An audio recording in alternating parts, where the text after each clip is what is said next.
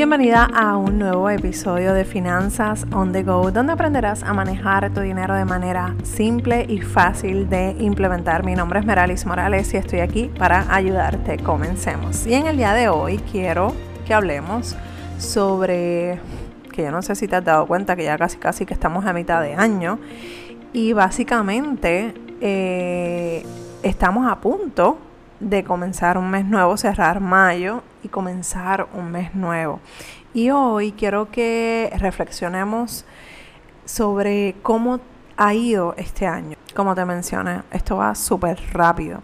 Y es como que un abrir y cerrar de ojo, ya casi estamos en el, bueno, ya aquí en Puerto Rico se siente como si estuviéramos en el verano, eh, pero básicamente estamos a punto de empezar nuevos retos, por lo menos aquí en Puerto Rico. Comienza la época de, de, huracanes, los niños están libres, viene el verano, nadie quiere estar en las casas porque hace demasiado calor. Entonces son muchas cosas las que están sucediendo y lamentablemente muchas personas se olvidan de lo que es las metas que comenzamos o soñamos eh, comenzar a hacer para el 2022. Entonces, Hoy quiero que reflexionemos, hoy quiero que trabajemos desde la conciencia, desde la reflexión, no para, no para juicio, no para auto eh, castigarnos, ni para ser duras, ni duros con nosotros mismos. No, quiero que pienses, que analices cómo ha cambiado, han cambiado tus finanzas personales desde que comenzó el 2022. Puede ser que me puedas decir, mira Meralis, me quedé sin trabajo o conseguí un mejor trabajo, aumenté mi salario, eh, disminuí mis gastos, aumenté mis gastos. Puede ser que cualquier situación que haya ocurrido en tu vida por alguna u otra razón, bueno o malo, tus finanzas a estos momentos no eran las mismas a como comenzó el año. Y por eso es que nosotros tenemos que hacer como que una introspección de cómo vamos, qué estamos haciendo para poder entonces enfocarnos en las cosas que queremos enfocarnos, que queremos trabajar para lo que resta del año. ¿Qué ha pasado en tu día a día que no has podido lograr tus metas? O por el contrario, ¿qué ha pasado en tu día a día que te ha permitido lograr tus metas? Porque no todo es negativo, no todo puede ser eh, que nos quedamos sin dinero, que la economía está mala. Y sí, yo reconozco que la economía está difícil. Es un tiempo de muchos retos, pero si tú llevas, si tú vives aquí en Puerto Rico, tú te tienes que dar cuenta que nosotros llevamos una serie, te puedo decir que desde el 2017 nosotros vivimos de reto en reto. Nosotros vivimos de situación en situación. Y si estás fuera de Puerto Rico, probablemente también estás pasando por alguna situación desde hace tiempo. Pero no quiere decir que la vida sea mala, no quiere decir que no, poda, que no podamos lograr nuestros sueños, que no podamos lograr nuestras metas financieras. Por el contrario, hay que cambiar el juego, hay que cambiar las estrategias, claro que sí, pero, pero es momento de accionar, es momento de hacer lo que tengamos que hacer, de trabajar con los nuevos hábitos, de cambiar la mentalidad financiera, de trabajar con lo que tengamos que con lo que tengamos en estos momentos. Ahora estamos viviendo un reto porque la economía está difícil, pues ese es el reto de ahora, lo que pasó ya pasó, te quedaste sin trabajo, te enfermaste, un familiar se enfermó, lo que sea que haya pasado, ya pasó. Yo sé que es difícil, yo sé que es fuerte, yo sé que son retos que toda familia la lleva de diferentes formas, pero amiga que me escuchas, amigo que me escuchas, ¿qué vamos a hacer? A mí me gusta, eh, creo que fue en el episodio anterior que te dije, a mí no me gusta tomar decisiones desde el miedo. Tampoco me gusta tomar decisiones desde emociones o situaciones eh, muy poderosas o muy eh, emocionalmente fuertes. Así que si estás pasando por una situación difícil, que hayas perdido tu trabajo, que hayas perdido un familiar cercano, la situación que estés pasando, tómalo con calma. Atiende esa situación que es lo primordial, porque nosotros tenemos que entender que las finanzas también se alimentan de todas las emociones, de todas las situaciones que nosotros estamos viviendo.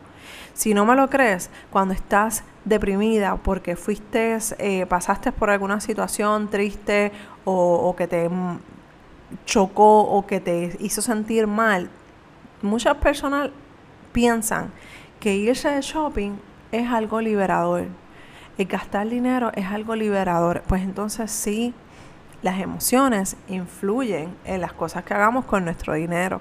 Por lo tanto, nosotros tenemos que ser conscientes de nuestras emociones, de lo que sentimos, de lo que pensamos, para que eso se vea reflejado en nuestro manejo del dinero. Entonces, atiende a esa situación que estás viviendo actualmente, que te está consumiendo. Eso es lo primero que yo te diría atiende esa situación, resuelve. Mientras eso está pasando, cuando ya te sientas mejor, empieza a tomar acción. ¿Cómo? Pues te voy a compartir unos detalles, unos consejos para que empieces a accionar y no a reaccionar. Número uno, haz tu escenario financiero. Meralis, ¿qué es el escenario financiero? El escenario financiero es eso que te dice dónde estás actualmente financieramente hablando. ¿Qué está pasando con tu dinero? ¿Dónde se está yendo? ¿Hacia qué dirección se está yendo tu dinero? Eh, las decisiones que estás haciendo, las decisiones que ya hiciste, que tienes X cantidad de deuda ¿Dónde estás? ¿Dónde estás? ¿Cuánto dinero en la cuenta en la cuenta de banco tienes ahorrado para usar del día a día? ¿Cuántas deudas tienes? Así, ya tú sabes a lo que te vas a enfrentar, ya tú sabes a lo que tienes que hacer un plan de acción, hacer un plan de saldo de deudas. Eh, de esa manera puedes definir cuáles son las cosas que te faltan por hacer, por cumplir. Y de esa manera empiezas a trazar eso, ese paso a paso. Con ese escenario financiero puedes entonces arrancar a hacer lo que te falta, lo que tienes pendiente y lo que quieres desarrollar en un futuro. Número dos, crea un plan de ahorros o saldo de deudas. Esto va junto con la primera. Tú necesitas hacer, si no tienes deudas, perfecto, pero necesitas hacer un plan de ahorro. Necesitas hacer eh, tu fondo de emergencia, tu fondo de contingencia, eh, un fondo para empezar a invertir en la bolsa de valores o en las criptomonedas o en lo que te dé la gana. En, en eso que tú quieres invertir, en real estate, en en un negocio, en lo que tú quieras, pero tener ese dinero que no te duela si ocurre cualquier cosa que perdiste el dinero, pues mira, tú lo destinaste para ese propósito, para invertir. La realidad es que mm, teniendo el dinero, yo soy bien pro ahorro, déjame decirte, o sea, yo, a mí tú me dices, yo amo ahorrar, pero de la manera en la que tú maximizas tus ahorros, en la manera en la que tú maximizas tu dinero, es invirtiéndolos de alguna manera u otra. Muchas personas tienen muchas creencias. Yo no te voy a decir, mira, tienes que hacer esto, tienes que hacer lo otro. No, yo no te voy a decir eso porque yo no conozco tus finanzas. Pero aquí lo importante es que tú salgas a buscar alternativas de inversión, ya sea en, en acciones, en fondos mutuos, en la bolsa de valores per se como tal, o pues buscar alternativas. Pero para eso te tienes que educar. Eso no solamente es leer un librito y ya está, es que te tienes que educar. Tienes que buscar gente que te ayude, que te apoye en ese proceso, ¿ok? Entonces, si tienes un plan, un eh, saldo de deudas, necesitas hacer un plan de saldo de deudas. Y de igual forma, si necesitas una persona que te ayude a crear un plan de saldo de deudas, pues mira, vamos a trabajarlo, vamos a hacer un, un, análisis de cómo están tus deudas ahora mismo y cuál es atacar primero. Tuve una persona recientemente que organizamos sus deudas y no voy a entrar en los detalles, obviamente, por eh, cuestiones de seguridad y protección al cliente, pero esa persona, nosotros hicimos el plan de saldo de deudas, organizamos las deudas de una manera y tuvimos que darle un giro totalmente diferente a lo que ya habíamos planificado, porque no eh, no iba a funcionar, no iba a funcionar, perdón, a como lo habíamos planificado originalmente. Quizás esto suena un poquito enredado, pero eh, no quiero entrar en los detalles, ¿verdad? Pero, pero lo que te quiero decir es que tú necesitas identificar en dónde tú estás y de ahí partir a la dirección que tú te quieres mover. ¿Tú sabes por qué? Porque yo te puedo decir, pues mira, ponte a, a saldar tus deudas utilizando el método avalancha o el método bola de nieve y ninguno de los dos te funcionen. Entonces creamos un método para ti directamente. Eso fue lo que hicimos para esta persona. Creamos un, yo creé un método para esa persona y comenzamos a saldar deudas, comenzamos, en menos de tres meses ya habíamos avanzado demasiado. Y la realidad es que yo soy la que le da la guía a ustedes, pero son ustedes los que toman las decisiones finales, los que ustedes me dicen, pues mira, si me vamos a pagar esto, vamos a hacer esto, vamos a hacer lo otro, porque yo estoy aquí para guiarte y para ayudarte, no para tomar las decisiones por ti porque es tu dinero, es tu sacrificio, es lo que tú hiciste con tu dinero, ¿ves?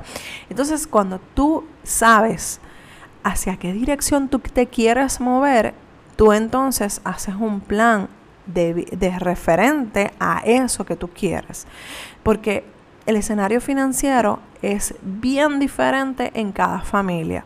Eso es número uno. Número dos, yo te puedo, como te mencioné, yo te puedo decir, sigue este patrón, sigue esta, estas eh, reglas, haz este paso a paso. Pero a lo mejor para ti no te funciona. A lo mejor tú consigues a una amiga, ay, esto le funcionó a mi amiga, esto le funcionó a mi pana, esto le funcionó a mi tía, a mi abuelita.